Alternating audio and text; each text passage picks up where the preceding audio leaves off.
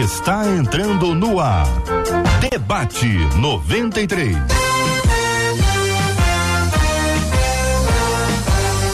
Realização 93 FM. Um oferecimento Pleno News. Notícias de verdade.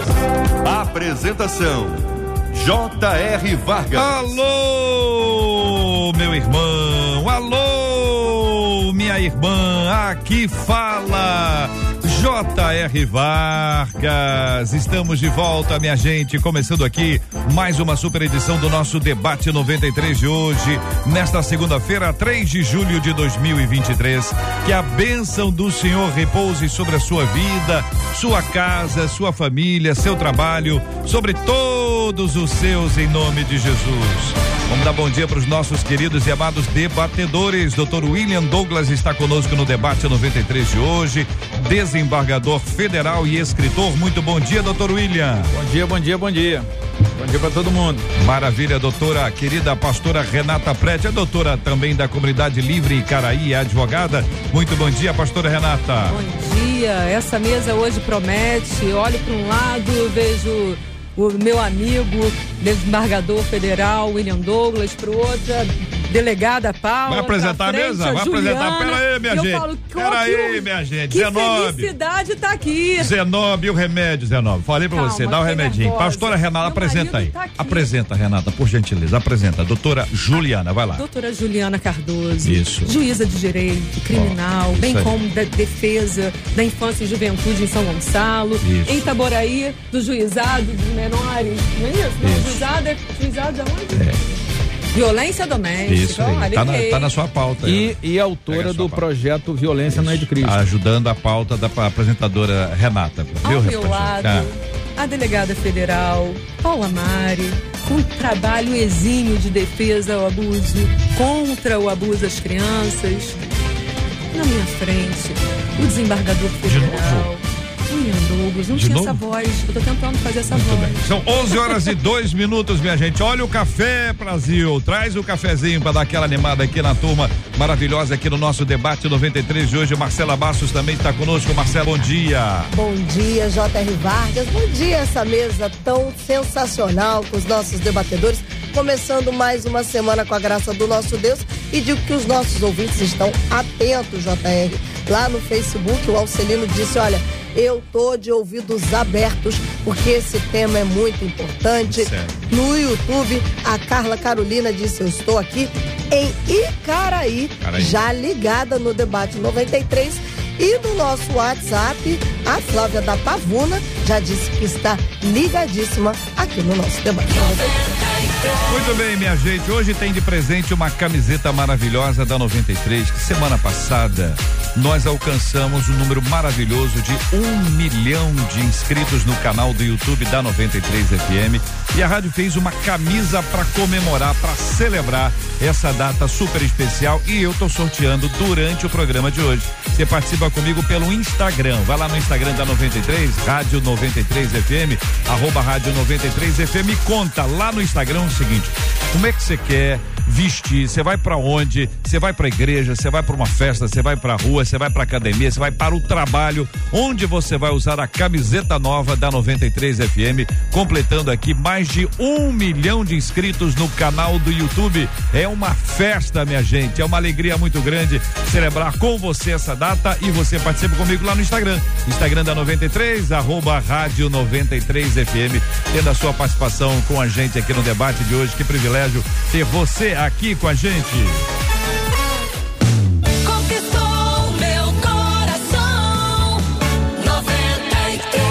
Gente, na sexta-feira, queridos, eu compartilhei com os nossos ouvintes o tema de hoje e desde então esse assunto está na mente de muita gente. Algumas questões muito graves serão compartilhadas hoje aqui e eu peço sempre a ajuda de vocês para que a gente possa responder da melhor forma aos nossos ouvintes e, claro, tendo o ponto de vista de cada um de vocês ah, que são complementares. Como conviver com um marido agressor? E a minha ênfase aqui está no conviver. Como conviver com um marido agressor? O que uma mulher deve fazer quando é agredida pelo marido? É a pergunta número dois. E quando o marido é evangélico? É possível que um casamento assolado pela violência seja completamente restaurado? Pode ter esperança disso ou nisso? É normal amar um homem que só sabe agredir? Que efeito tem um homem agressor? O que ganho tem uma pessoa num ambiente como esse? Como superar o trauma da violência doméstica? Muitas meninas que estão acompanhando a gente já passaram por isso. Algumas podem estar vivendo essa realidade exatamente agora, não estão contando para ninguém, às vezes por vergonha.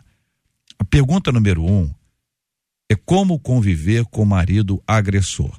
Doutor William tem convivido com esse tema e eu quero ouvi-lo sobre, sobre o seu olhar, tendo ouvido tantas pessoas ao longo desse, desse tempo. É possível conviver com o marido agressor? É, mais uma vez, bom dia a todos. Muito bom estar mais uma vez aqui contigo, JR, aqui na 93. Obrigado é, pelo convite e também quero agradecer a, a, o apoio que a 93 FM está dando para o evento que nós vamos realizar agora, dia 8 de julho, justamente sobre esse tema, é, envolvendo aí o trabalho de padres e pastores diante desse problema. É um problema real e eu começaria dizendo o seguinte: é, violência, como disse aqui a, a nossa juíza, violência não é de Deus, isso não é para acontecer no casamento. E se está acontecendo, é, providências precisam ser tomadas. Então, a, a grande importância dessa conversa que a gente está tendo hoje é você que está aí, que está sofrendo violência doméstica, você saber que tem aonde você pedir socorro. Uhum. Eu, eu, eu, começaria dizendo isso uhum. e dizendo o seguinte: que sim, eu acredito que um casamento pode ser restaurado. Uhum. Mas entre o que a violência hoje e a restauração amanhã tem que ter um corte bastante firme. A mulher não pode ficar dentro do casamento apanhando e orando, achando que um, um dia vai, vai mudar. A gente vai falar bastante sobre isso é. hoje, mas você, mulher que está apanhando, não fica apanhando. Pede socorro. Vou chamar todo mundo pelo nome, tá bom? Para ficar Por mais favor. simples e mais íntimo aqui entre nós. Ô Paula, a, a pergunta é: como conviver com o marido agressor? É possível, Paula? Eu acredito que as mulheres, as meninas que sejam vítimas de violência não têm que aprender a conviver com, mas justamente essa conscientização para que elas se encorajem para denunciar, para pedir socorro. Existem diversos canais que a gente vai informar aqui. É, existe uma rede de apoio que cada vez está mais estruturada. É uma rede multidisciplinar, porque esse não é um problema, vamos assim dizer, só ou da polícia ou da justiça. Então, tem uma rede de apoio que conta também, além é, com os serviços de saúde pública, por exemplo. Então, essa mulher ela não tem que aprender a conviver com, porque eu acredito que num ambiente onde haja violência, ele não é um ambiente onde pode conviver com amor e com felicidade. Amor não combina com violência. Juliana, concorda? O que acrescenta? Bom, bom dia a todas e todos. Bom dia, JR, obrigada. É claro, concordo. É, na verdade, é, eu penso que conviver não é a questão, né? Uhum. E a gente não pode encarar algo como algo natural que é um fato é, que é um crime, né? A violência doméstica nem seja a prática de crime, e a mulher ficar naquela situação normalizando aquilo. Isso pode ser muito comum, mas não é normal. Então é preciso que a mulher que está sofrendo, que está dentro do ciclo da violência, ela procure apoio, procure uma rede própria para que ela consiga romper esse ciclo. Porque a violência tem uma, uma característica muito marcante que, além de ser cíclica, ela é uma espiral.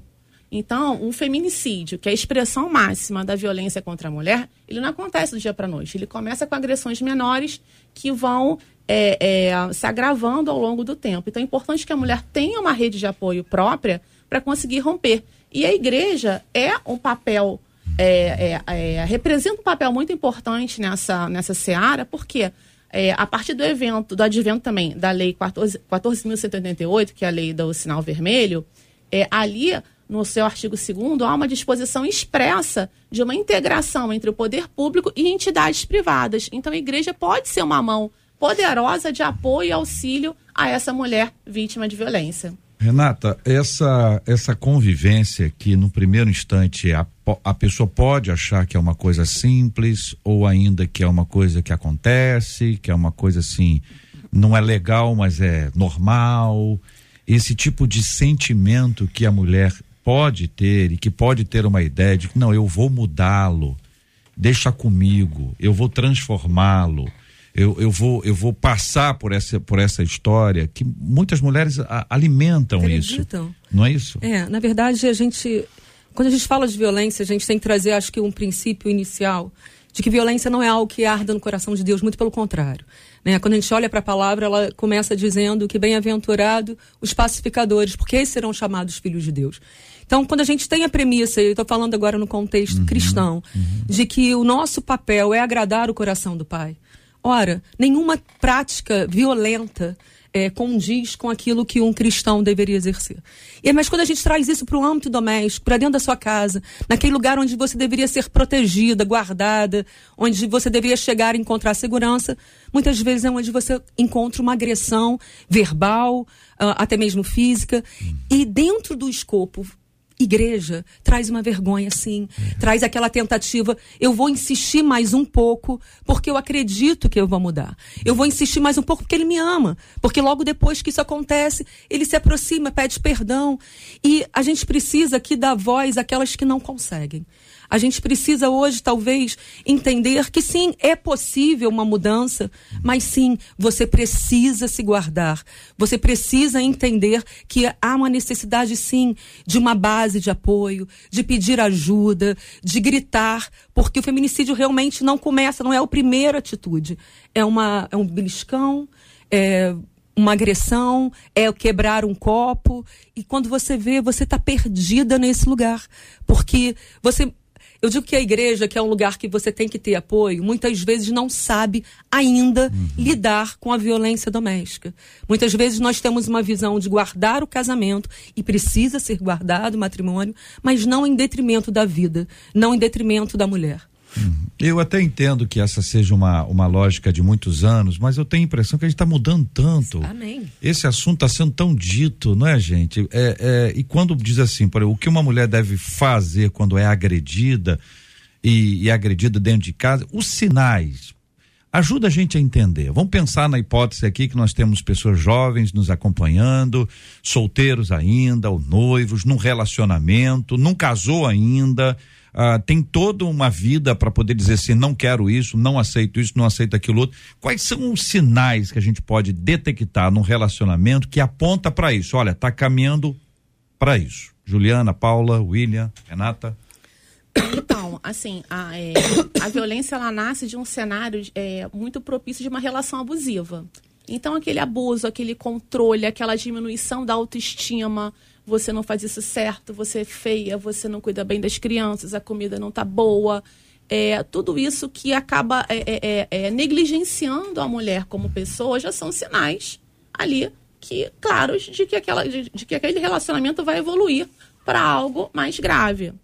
Então, é, uma frase que, que eu aprendi com a professora Alice Bianchini, que é uma grande estudiosa da Lei Maria da Penha, ela fala o seguinte, que a forma como a mulher se enxerga é fundamental para é, incrementar, ou seja, aumentar o risco dela sofrer violência ou afastar.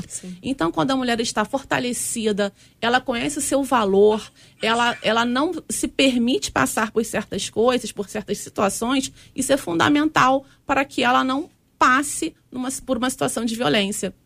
E eu vejo isso assim claramente nas tardes de audiência, né? É, senta uma mulher, tipo as quartas-feiras, que são os meus dias de audiência de violência doméstica, uma mulher senta e fala assim: Ah, olha, doutora, ele me bateu, mas foi a primeira e única vez, não vou aceitar isso, não, partiu para outra. A outra já chega e fala: Olha, eu apanho há 20 anos, mas o que dói mais não é nem mesmo a agressão física, mas todo aquele passado de é, negligência, de palavras ruins, mal, mal, é, enfim, é, que afetam ali a dignidade da mulher e ela não consegue romper aquele ciclo facilmente. É preciso, às vezes, que um filho, um vizinho, um parente é, a socorra, dê a mão para que ela consiga é, dar, um stop, dar um, um stop naquilo e denunciar. Paula. uma vítima isolada, ela é mais fácil de ser dominada. Então, muitas vezes a gente percebe que também dentro desse contexto, como a doutora Juliana falou, do relacionamento abusivo, o agressor, por vezes, ele começa de alguma forma a isolar a isolar aquela vítima, a afastá-lo tanto da família quanto dos amigos. Pode acontecer de tentar afastá-la também da igreja, porque percebe ali um, um- um instrumento que pode auxiliá-la, fortalecê-la para não permanecer naquela, naquele ambiente é, provavelmente violento. Então, assim, uma das formas da identificação de até de pessoas próximas é de perceberem que aquela vítima ela começa a ser isolada de todo o cenário justamente para que ela se torne para que ela fique mais enfraquecida. E uma outra coisa que as pessoas precisam ter em mente é que o silêncio, ele sempre vai proteger o agressor, jamais a vítima. Então a gente sabe que existem vários, seja por vergonha, por culpa, porque por vezes a vítima acredita, como, como a doutora Juliana falou, por estar às vezes com a autoestima atingida, fragilizada, acredita que realmente ela contribuiu para aquilo.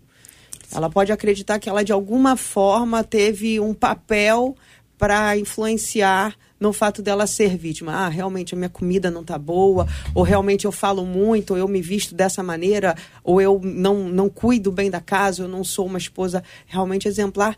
Quando muitas das vezes no início do relacionamento, aqueles mesmos motivos que dão ensejo agora à raiva, esses sentimentos ruins do companheiro, no início eram razões que de alguma forma o faziam gostar daquela pessoa e ver é, bons elementos. E uma outra informação também que é muito importante é a conscientização.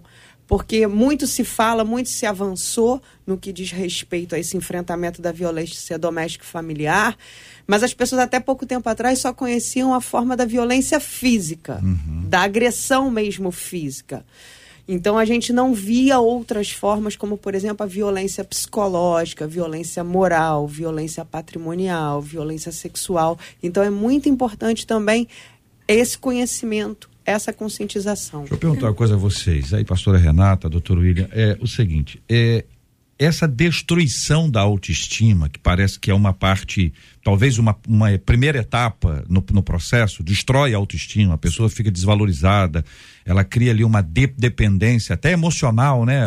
Cria uma dependência emocional, porque você não é nada. Você, eu tô com você aqui, ó. Agradeça a Deus que eu tô do seu lado. Porque você não faz nada direito, tudo errado e tal. Essa é uma parte ela fica fragilizada e a partir disso o camarada assume controle sobre a mente dela.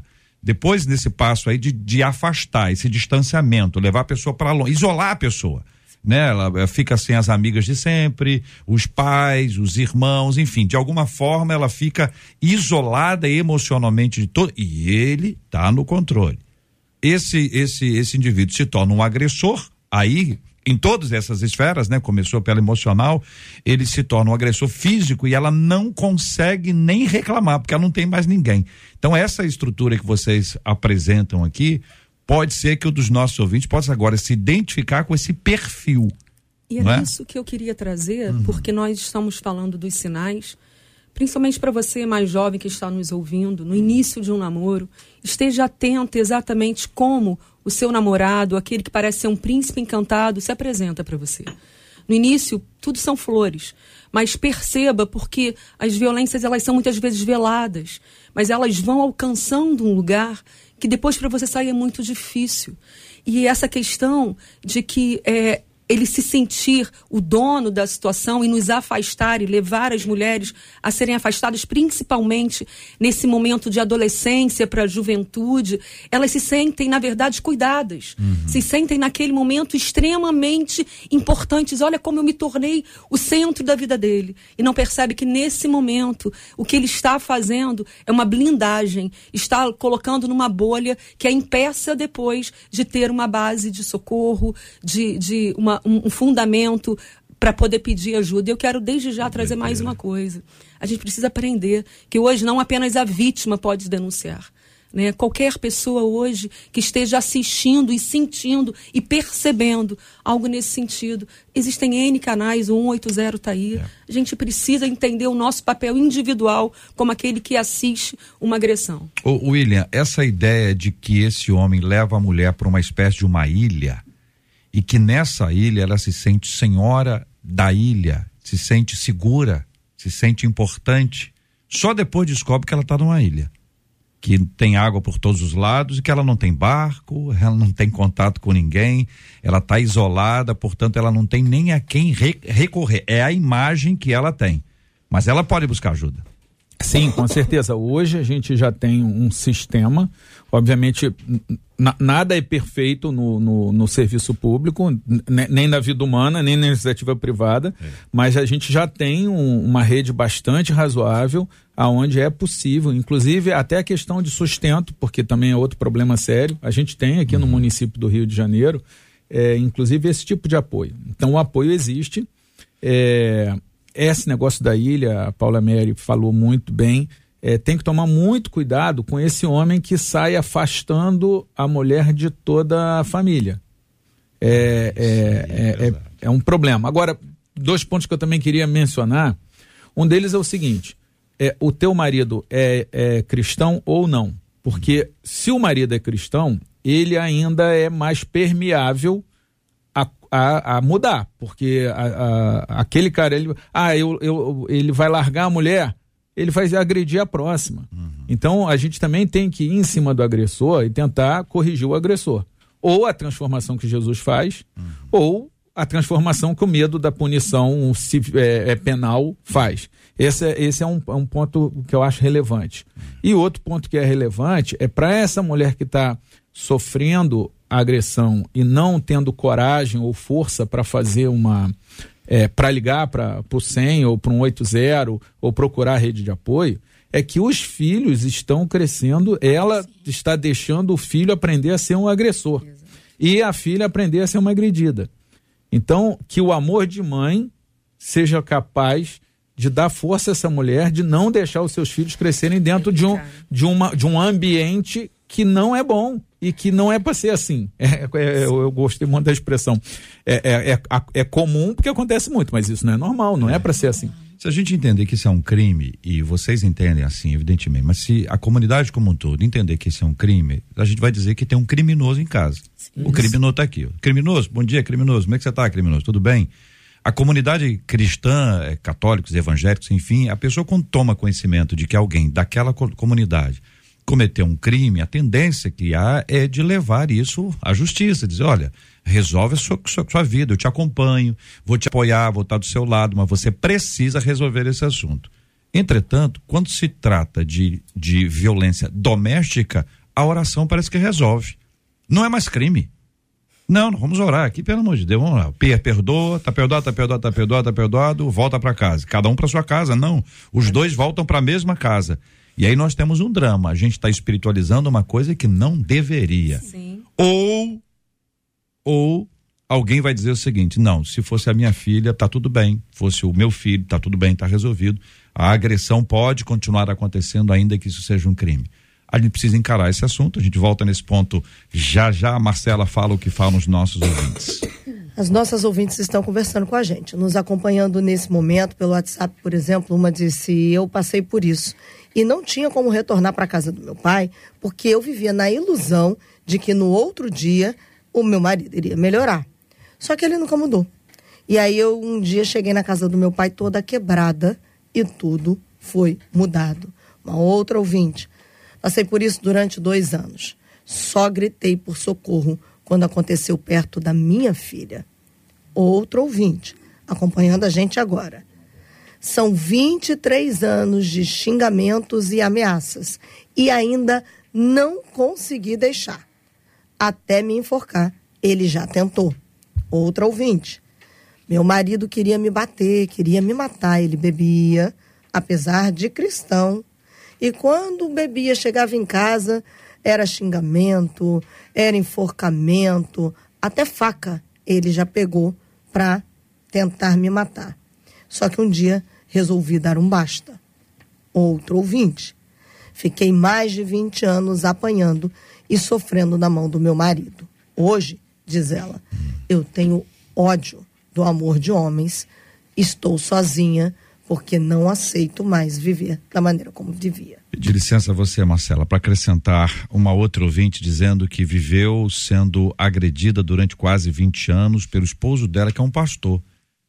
Então, ela conta que o pastor, que é um pastor que ela chama de pastor presidente, pastor líder de uma comunidade, ele me agredia e à noite ia celebrar o culto como se nada tivesse acontecido. Pouca paciência com gente assim, mas eu quero ouvi-las e ouvi-lo sobre esse assunto. Esse tipo de comportamento. Não só esse agora que eu terminei de ler, mas os outros que foram lidos anteriormente, gente que con- conviveu com isso, com pessoas supostamente evangélicas, supostamente cri cristãs. Estou dizendo supostamente, com muito supostamente galto aqui, porque essa não é uma atitude que a gente espera de uma pessoa que tenha conhecimento das escrituras. Então, esse tipo de relato, e são vários aqui, daqui a pouco não vão ter outros tantos, porque as pessoas começam a compartilhar, a gente preserva a identidade das pessoas para que elas não sejam expostas, ou mais expostas ainda, mas é necessário que a gente tenha um entendimento. Então, fiquem à vontade para falar sobre esse assunto. Vou puxar aqui até porque é muito difícil é, no papel enquanto pastor, enquanto pastor, ouvir um relato desse e não trazer o que a palavra nos diz, né? Paulo ele fala muito bem assim, aqueles que não, não cuidam dos seus, especialmente dos das suas próprias famílias, negaram a fé e são piores que descrentes. Então eu só queria falar sobre isso começando porque pastores ou homens de Deus que se falam, que falam em Deus, precisam trazer à memória que não, eles não têm nada de crente, são piores do que os infiéis, são aqueles que realmente parecem que não conhecem ao Senhor a quem eles dizem pregar.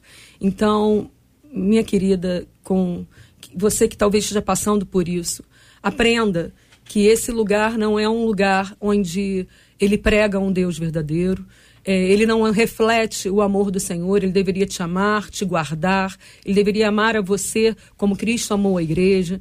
Então, em nome de Jesus, que você realmente consiga se liberar, sair desse lugar, que você consiga ter voz.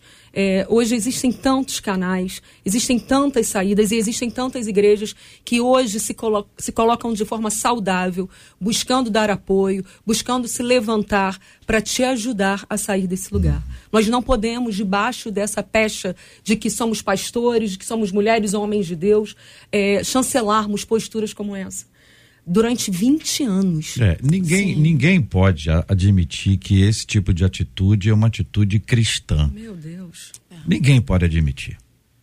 Um marido bater, bater numa mulher, como está aqui o caso, 20 anos, aí bate durante o dia, vai à igreja pro culto como se nada tivesse acontecido. Isso é doido.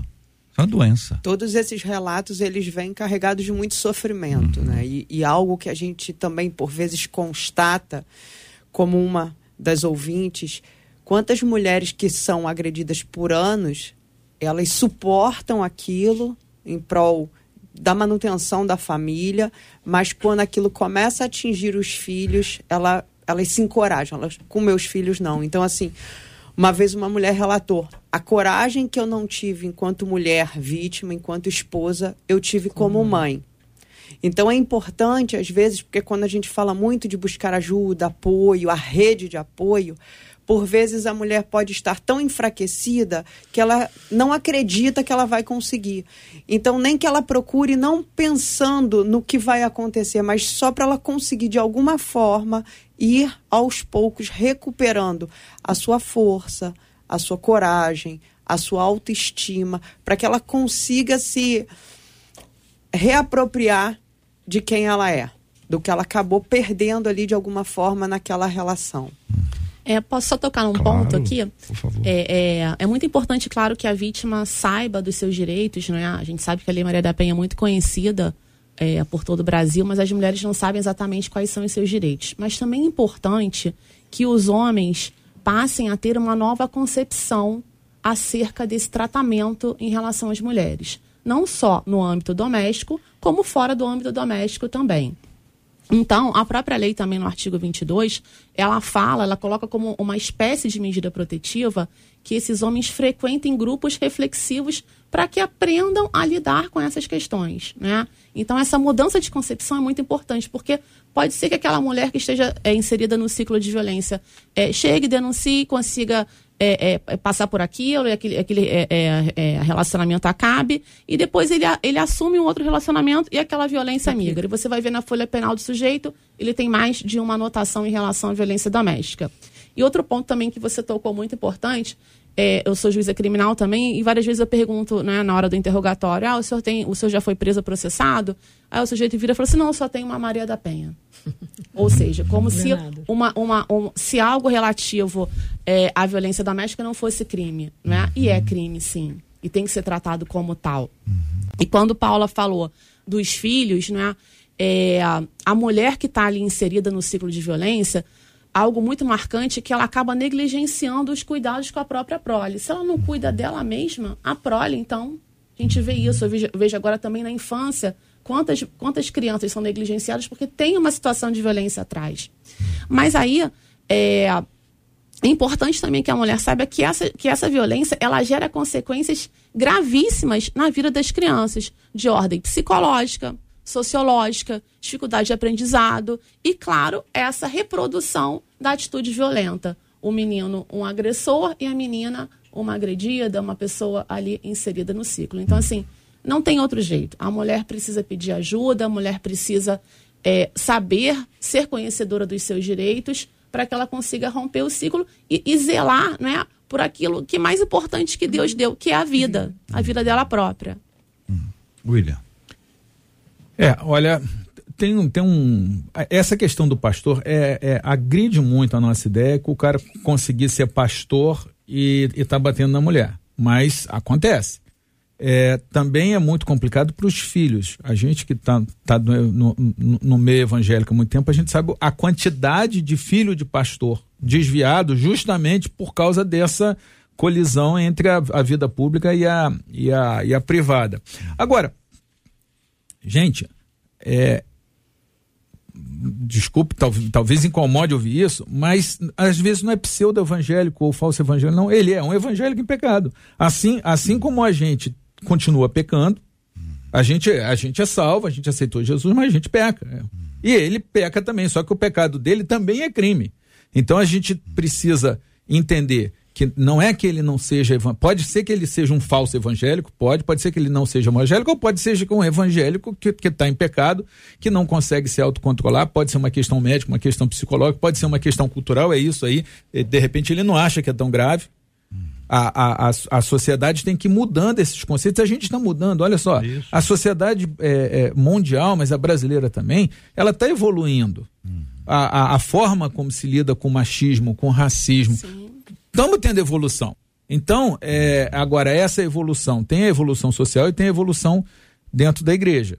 E a gente tem que contribuir para essa evo- evolução acontecer. Então, se você está ouvindo essa conversa, participando dessa conversa, e você está sofrendo, a, a mensagem é: não é para você ficar apanhando, você não merece apanhar, ainda que você faça alguma coisa errada, a solução não é você apanhar, é, e você pode procurar apoio para conseguir lidar com isso, para se proteger, proteger seus filhos e ter uma vida melhor com esse homem ou com outro.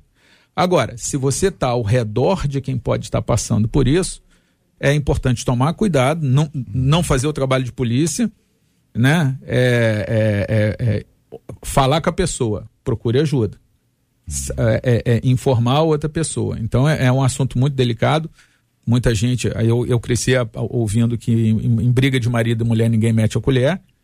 É, só que a colher não, mas processo às vezes. Né? Então, é, isso aí já mudou, né? Isso aí já mudou, é importante. A, a gente está cada vez mais egoísta, né? O ser humano está cada vez mais em si mesmado, né? A gente está vivendo um tempo muito umbilical. Então, muita gente nem se preocupa com o que está acontecendo com a vida alheia, com o que está do lado ali, o problema, a gritaria, o berro, a mulher machucada, ferida, de alguma forma exposta, filhos expostos, ou relatos mesmo que na, na, na escola é possível que, que alguém, alguém receba e, e possa observar que alguma coisa está acontecendo. Enfim, esse movimento de mudanças precisa acontecer. Mas tem um detalhe que a gente precisa eh, enxergar aqui do ponto de vista espiritual que é a diferença entre a prática e, a, e a, a- o, o desejo de fazer alguma coisa e fazer alguma coisa. Então, o evangelho ele atua no desejo, não só na mudança. Porque nós po- podemos ser, eh, viver sob uma certa coerção e a gente muda hábitos, mas pode não mudar a nossa essência. Então o evangelho ele atua na essência. Então o camarada que tem uma inclinação, homem ou mulher, tem uma inclinação para a violência, ao receber o evangelho, ao ser transformado pelo evangelho, está tá se mudando a sua essência. Ele não apenas para de bater, ele para de querer bater. Então é um processo que vai acontecendo, por isso a minha a minha luta aqui em relação a isso, porque eventualmente a pessoa está num convívio, acha que isso é normal, mas a essência dele não mudou ainda. Ele está só sob con- controle, é como se ele estivesse vendo um carro de polícia. Então, aqui eu não posso fazer nada. Passa no outra esquina, não tem carro de polícia, ele se solta. Então a essência dele é dizer com carro de polícia, eu sem carro de polícia não faço nada de, de errado, tenho aqui uma con- conduta adequada. E o contrário disso. Então é um negócio complicado. A gente vê, por exemplo, o perigo da omissão. Então vamos pensar aqui na, na omissão ou na negligência. A- alguém tem conhecimento de alguma coisa e não fez nada. E aí os relatos são, são esses. Daqui a pouquinho se aparece, explode em algum lugar, parece um carro da polícia, porque a pessoa morreu. Levou um tiro dentro de casa, foi esfaqueada dentro de casa, eh, pa- passou por isso, porque é um processo progressivo que vai acontecendo e a pessoa perde o medo. Esse é que é o detalhe que vocês apresentam de uma forma clara. A pessoa é agredida uma vez, ela não reage. O cara dá dois tapas. Depois dá três tapas. Depois ele vai mais. Daqui a pouco ele prende a pessoa em casa, a pessoa fica em cárcere. Então, esses relatos que são assustadores, que de vez em quando a gente se espanta com a realidade deles, vocês têm convívio com isso. Então, falem, por favor, sobre o perigo da omissão. O perigo da negligência, ainda que a pessoa não tenha uma responsabilidade eh, eh, di- direta sobre o ato, mas ela tem uma responsabilidade indireta, ela tem algum tipo de conhecimento. Mas ao mesmo tempo fica todo mundo melindrado e egoísta. Minha vida está aqui. A gente tem que trazer isso para dentro das igrejas. Nós precisamos compartilhar esse assunto, eh, ensinar. Muitas pessoas conhecem a Lei Maria da Penha, mas não conhecem a Lei do Sinal, da- do sinal Vermelho. Que se a gente ensinar isso, inclusive, para a diaconia quando chega, que podem ser mulheres que chegam com seus maridos lá, elas não consigam verbalizar, mas de alguma forma possam sinalizar. Mas vão sinalizar para quem? Não sabe? Tem gente que é uma- ainda é uma lei recente. E se nós, como igreja, trouxermos isso como ensino, como educação, é de forma educativa, porque a, grande dor é que muitas mulheres, principalmente no seio evangélico, se sentem envergonhadas de compartilhar, porque se sentem frustradas. É como se eu não conseguisse fazer com que o meu casamento desse certo. E às vezes elas se calam com a vergonha de como a minha irmã vai reagir, como meu pai, o que meu pastor vai pensar. Queridas, em nome de Jesus, não tem a ver com você. Muitas vezes é o seu agressor, aquele que está ao seu lado, precisa de encontro genuíno, ou precisa ser tratado numa, numa, numa, numa uma raiva compulsiva, porque tem N sinais que levam aquilo e N situações que nós não sabemos que podem ser tratadas. E nós, como igreja, precisamos cuidar, apontar, cuidar da vítima, né? levar o, o, a- o agressor a, a um aprendizado, seja a nível de aulas, eh, no contexto educativo, e seja também das suas responsabilidades criminais. Ele é um criminoso. E nós, como igreja, precisamos ensinar isso, precisamos trazer isso como escopo, como princípio basilar. Porque existem tantas mulheres que são agredidas e nós não sabemos.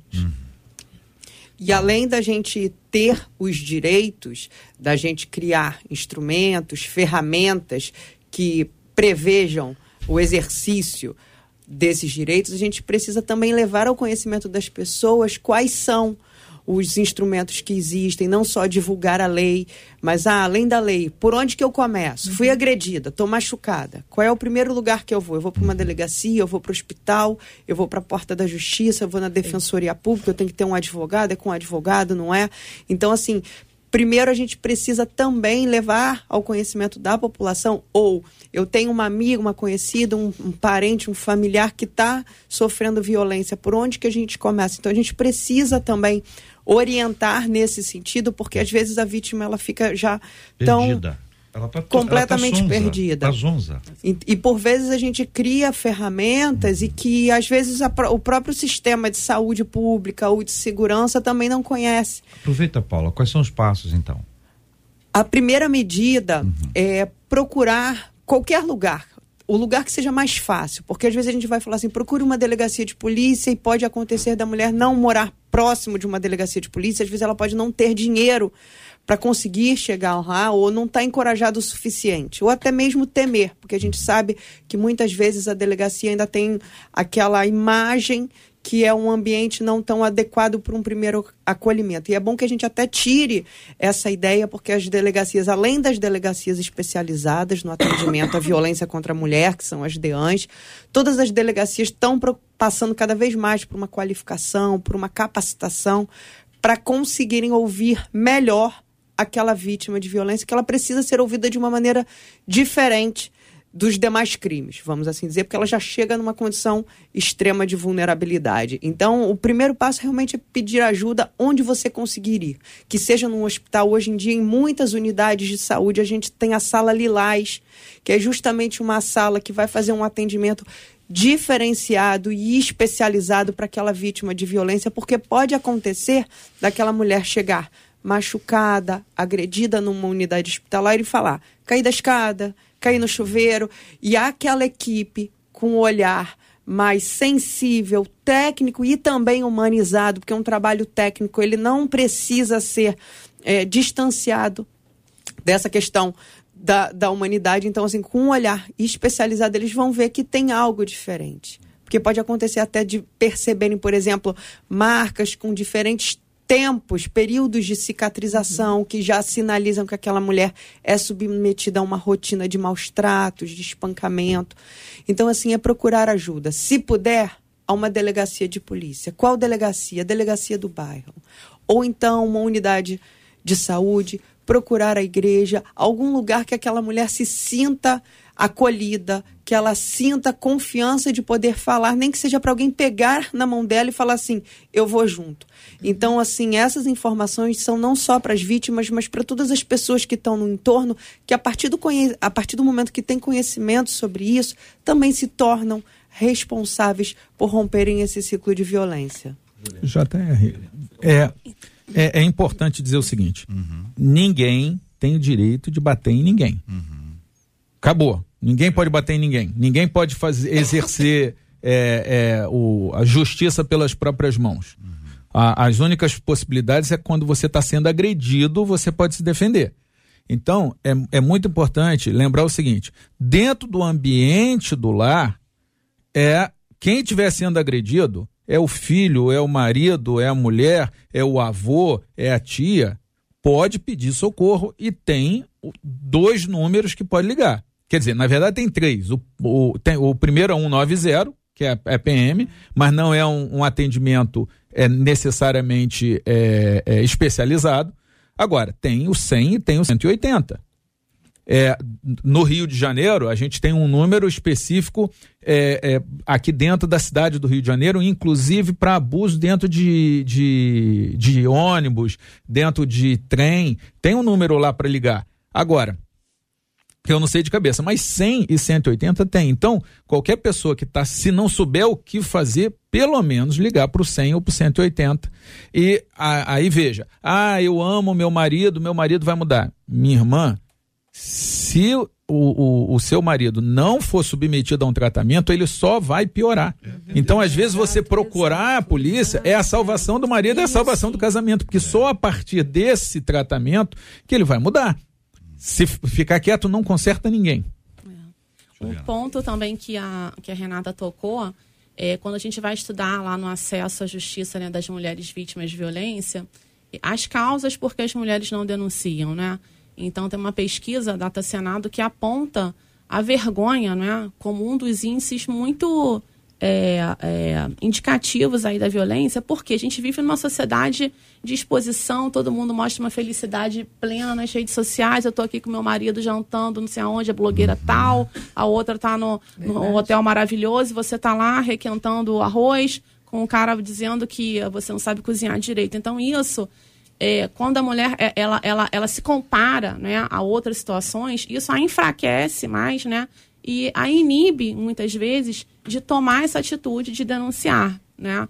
Então, assim, é algo que você tem que ter em mente que é, é, é- é uma atitude em preservação à sua própria vida. Não é que você esteja querendo é, ir contra as escrituras ou algo disso, né? Porque tem há, há essa dúvida ainda. Se eu denunciar meu marido, eu vou estar indo, eu, eu vou estar, em- estar indo em é, contra as escrituras, contra a Bíblia, mas não, né? Isso é algo, como eu falei no início, um, um acontecimento natural que não pode ser espiritualizado. Se o cara te bateu, você tem que procurar ajuda e tem que denunciar. É. Independente de qual porta de entrada. Quando Paula falou, ah, onde, onde eu posso denunciar, a gente não tem apenas uma porta, que seria né, only one door, co- como tem nos Estados Unidos, que você pode chegar no hospital e ali você resolve tudo. Resolve, resolve a pensão, resolve a separação, resolve o colégio dos filhos, re- resolve tudo. Mas não, aqui você, infelizmente, ainda tem que ir à delegacia de polícia ou ao 90, mas se o 90 vai te conduzir para a delegacia, você vai ter que contar aquela história, vai ter que ir no IML, fazer um exame, vai ter que ir ao hospital se estiver muito, muito machucada para receber um atendimento adequado. E assim, com essa é, a, a lei completa agora em agosto, 17 anos, né? Então, assim, eu posso, eu sou, eu sou é, é, testemunha ocular disso, porque eu é, virei juíza no ano de edição da Lei Maria da Penha. Então, desse, nesse, nesses 17 anos que eu tenho também de magistratura, a gente vê assim como a lei tem sido falada, comentada e como os órgãos têm se organizado para melhorar esse atendimento. Então, por exemplo, é, há hospitais, o Hospital Público de Itaboraí tem uma, uma sala apropriada lá da mulher, a gente inaugurou, que com uma equipe técnica, a mulher chega, aconteceu isso, aconteceu aquilo, essa equipe já encaminha para a rede, já encaminha para uma denúncia. Em outros hospitais também tem isso. E é algo assim muito muito produtivo porque a lei fala que a mulher precisa de um atendimento humanizado e acolhedor. Tudo que essa mulher quer no momento que ela rompe aquele aquele turbilhão de sentimentos, quando ela chega até uma porta de entrada é, é, seja do, do, do sistema de justiça ou não, é preciso que ela não seja julgada, mas sim acolhida, né? E falar assim, aquela amiga que fala assim, olha, não vou mais te ajudar não, porque eu já falei 500 vezes para você separar dele. Isso não adianta em nada. Só vai estar enfraquecendo ainda mais essa mulher. Existe um processo, gente, que é complicado porque ele é emocional, que é a culpa. A pessoa se sente culpada por denunciar. Então ela diz o seguinte: puxa vida, se eu denunciar, a minha, o meu casamento vai acabar. Ela acredita que o casamento ainda exista. Se eu denunciar, a família dele vai ficar indignada. Às vezes tem uma relação antiga ali, de muitos e muitos anos, além de ser uma relação de de- dependência. Às vezes não só financeira, emocional, que é uma dependência mais cara do que o do, do, do, do- do dinheiro. É complicadíssima. E de alguma forma eu queria, eu vou, vou dar aqui uma frase, vocês fiquem à vontade para dizer se vocês con- concordam ou não, que a culpa não é de quem denuncia, a culpa é de quem agride. A agressão precede a denúncia. A denúncia só está acontecendo porque houve uma agressão. Então, quem denunciar não precisa se sentir responsável pelo drama que vai se abrir agora, que é um inquérito policial, um aprisionamento, um processo, enfim, todos os dramas que vocês bem sabem disso que seguem eh, ao fato de, de haver uma denúncia. Vai ter uma investigação e vida que a pessoa se sente culpada, diz assim, meu Deus, a minha vida vai virar eh, um caos agora. Eu vou ter que ir lá prestar de- de- depoimento. Meu marido pode ser preso, meus filhos vão ficar indignados. Como é que vai ser o amanhã? A pessoa se sente culpada. E ela precisa entender que a culpa não é de quem denuncia, a culpa é de quem agride. Vocês concordam? Fique à vontade. É, olha só. Ah, todo processo de mudança exige um esforço. Então, se eu for fazer uma reforma na minha casa, durante algum tempo a casa vai piorar. Vai ficar com bagunça, vai ficar com poeira, etc. Se eu for en- engraxar o meu sapato, que eu me lembro lá do, do quartel que a gente tinha que engraçar o, o boot, o, a primeiro passo, ele fica mais sujo ainda, porque a gente enche ele de graxa. Então, a, a, a mensagem que a gente quer passar é: você, mulher que está passando por violência, não é para passar por violência, nem você nem sua família. E para mudar isso, vai ser sim preciso um esforço, vai ser preciso, mas é uma coisa que vale a pena. Assim como a reforma na casa, depois a casa fica mais bonita. E nessa reforma, o casamento pode ser restaurado, o homem pode ser é, é curado e trabalhado, até porque nós, nós acreditamos que as pessoas têm mudança, mas para isso é preciso que haja um movimento. E não tem jeito. A, a mulher vai precisar reunir força e pedir ajuda e fazer isso para que a vida dela melhore. Pergunta como superar o trauma da violência doméstica, ele é muito importante, porque ainda que o relacionamento seja rompido, a mulher é a mesma. O trauma continua ali. E ela pode estar convivendo com isso e não está conseguindo nem se relacionar outra vez, nem avançar na sua vida emocional. Como superar o trauma da violência doméstica? Fique à vontade. Como uma das ouvintes relatou que depois é, desse relacionamento onde ela era agredida, ela não conseguiu mais se relacionar com ninguém, ela não conseguiu mais confiar em ninguém.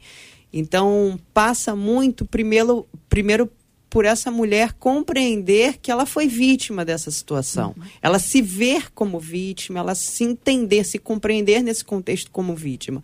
E da mesma forma que ela foi conduzida de forma gradativa naquela, naquele processo de escalada de violência para esse lugar, ela tem que fazer agora o caminho contrário. É como se ela estivesse no fundo do poço. E agora ela tem que começar a escalar para conseguir sair desse fundo do poço, que vai vir com esforço, muitas vezes vai vir repleto de outros sentimentos, às vezes pode até ser que num primeiro momento venha um arrependimento, a, aquela frase também, né, que todo mundo já ouviu, ruim com ele, pior sem ele. verdade. então, às vezes num primeiro momento, numa primeira dificuldade, às vezes quando a mulher se distancia daquele cenário de violência, pode ser que ela até tente minimizar, ah, era ruim, mas não era tão ruim assim. Então, assim, ela tem que começar a se fortalecer. A fé é importante nesse momento para esse fortalecimento, para ela reconquistar a autoconfiança, para ela se, se apropriar realmente de quem ela é.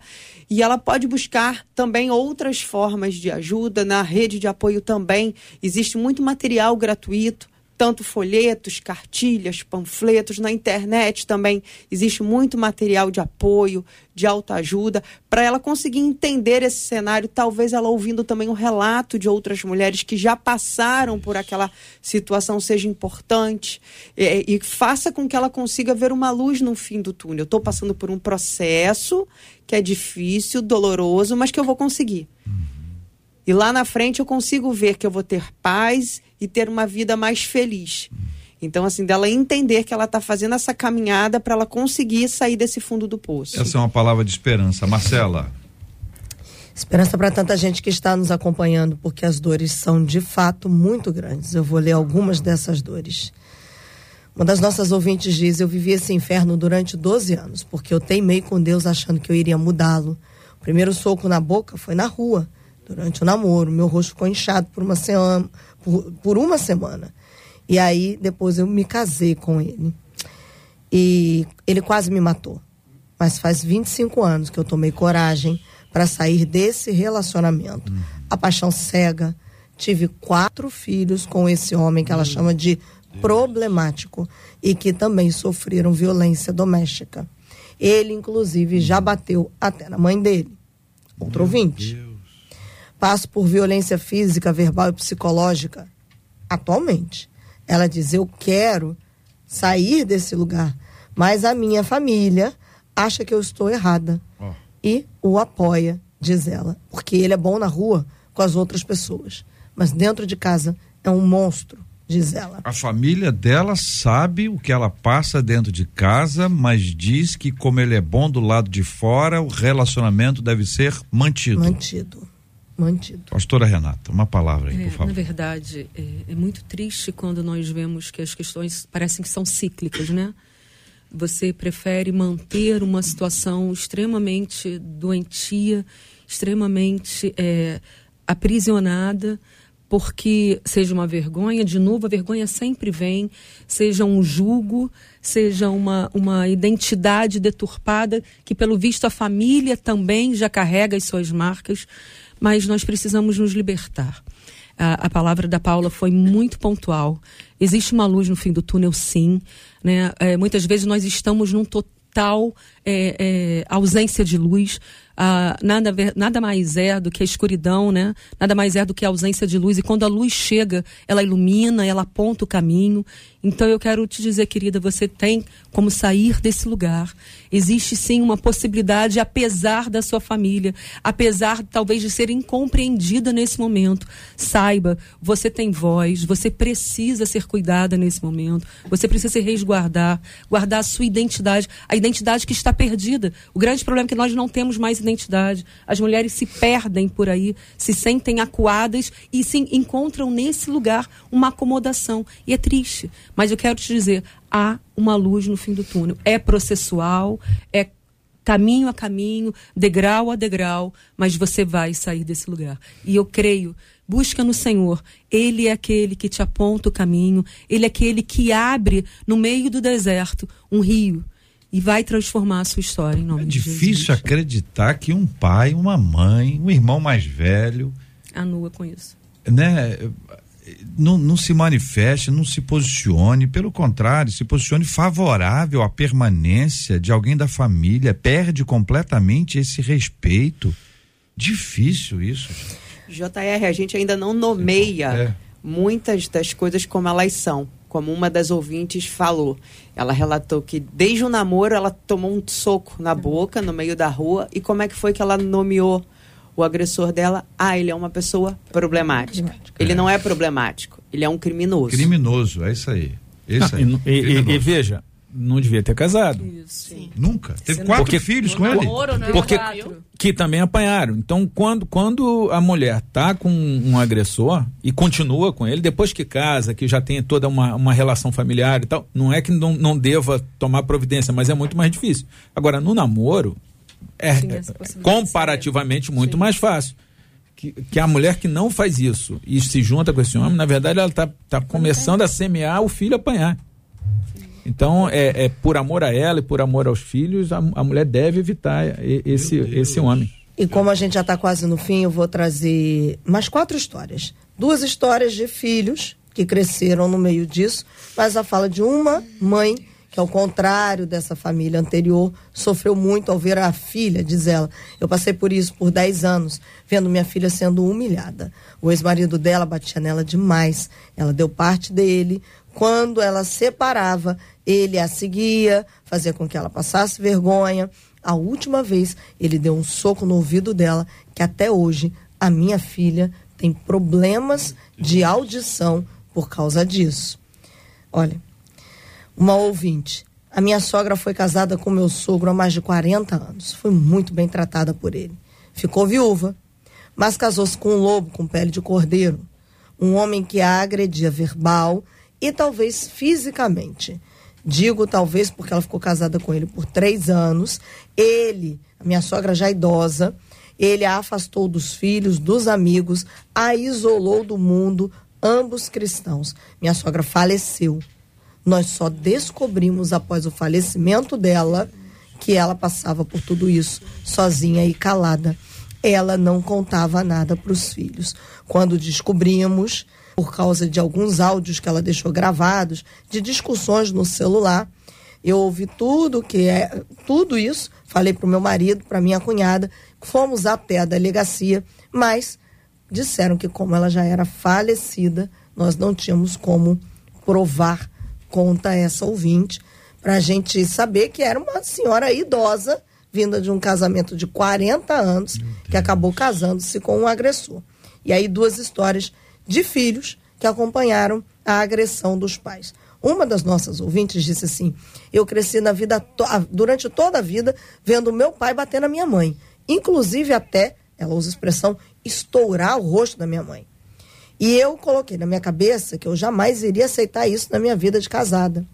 Só que quando eu casei, começaram ofensas, palavras que doíam. Ele, algumas dessas palavras eram piores do que os socos que ele dava. Um dia desisti de tudo e resolvi me separar. E um outro ouvinte dizendo que no- durante um atendimento em um presídio, ele atendeu um rapaz que havia matado o padrasto, porque o padrasto agrediu a mãe, conta o nosso ouvinte. Olha, gente, a Bíblia diz que um abismo chama outro abismo. Que a tendência de alguma coisa não tratada não é deixar, não é, não é, ela, ela não deixa de existir, ela tende a piorar, como uma enfermidade. Não tratada, dá a impressão de que ela não existe. Não, não tem nada. O que você tem? Tem nada, não. Tô ótimo, tô ótimo. A tendência não é melhorar, a tendência, a tendência é piorar. Esse quadro que eh, vocês trazem e os ouvintes, eh, vocês perceberam nas dores do, dos nossos ouvintes? Sim.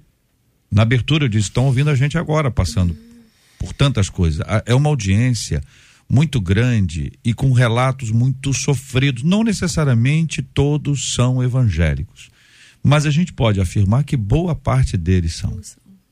E a gente tem essas dores todas eh, compartilhadas pelas nossas ouvintes que estão com a gente todo dia.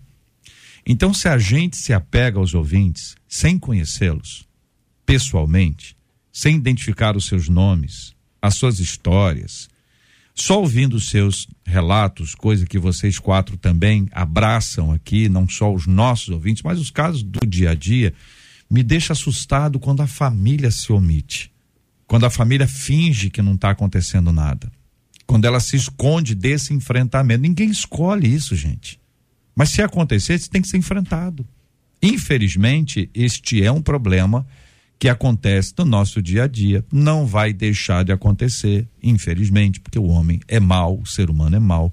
Mas a gente pode acreditar que, pela graça de Deus, a gente pode esclarecer, preparar melhor as pessoas, trabalhar mais com os meninos, adolescentes e jovens, para que eles não se tornem isso que está aí.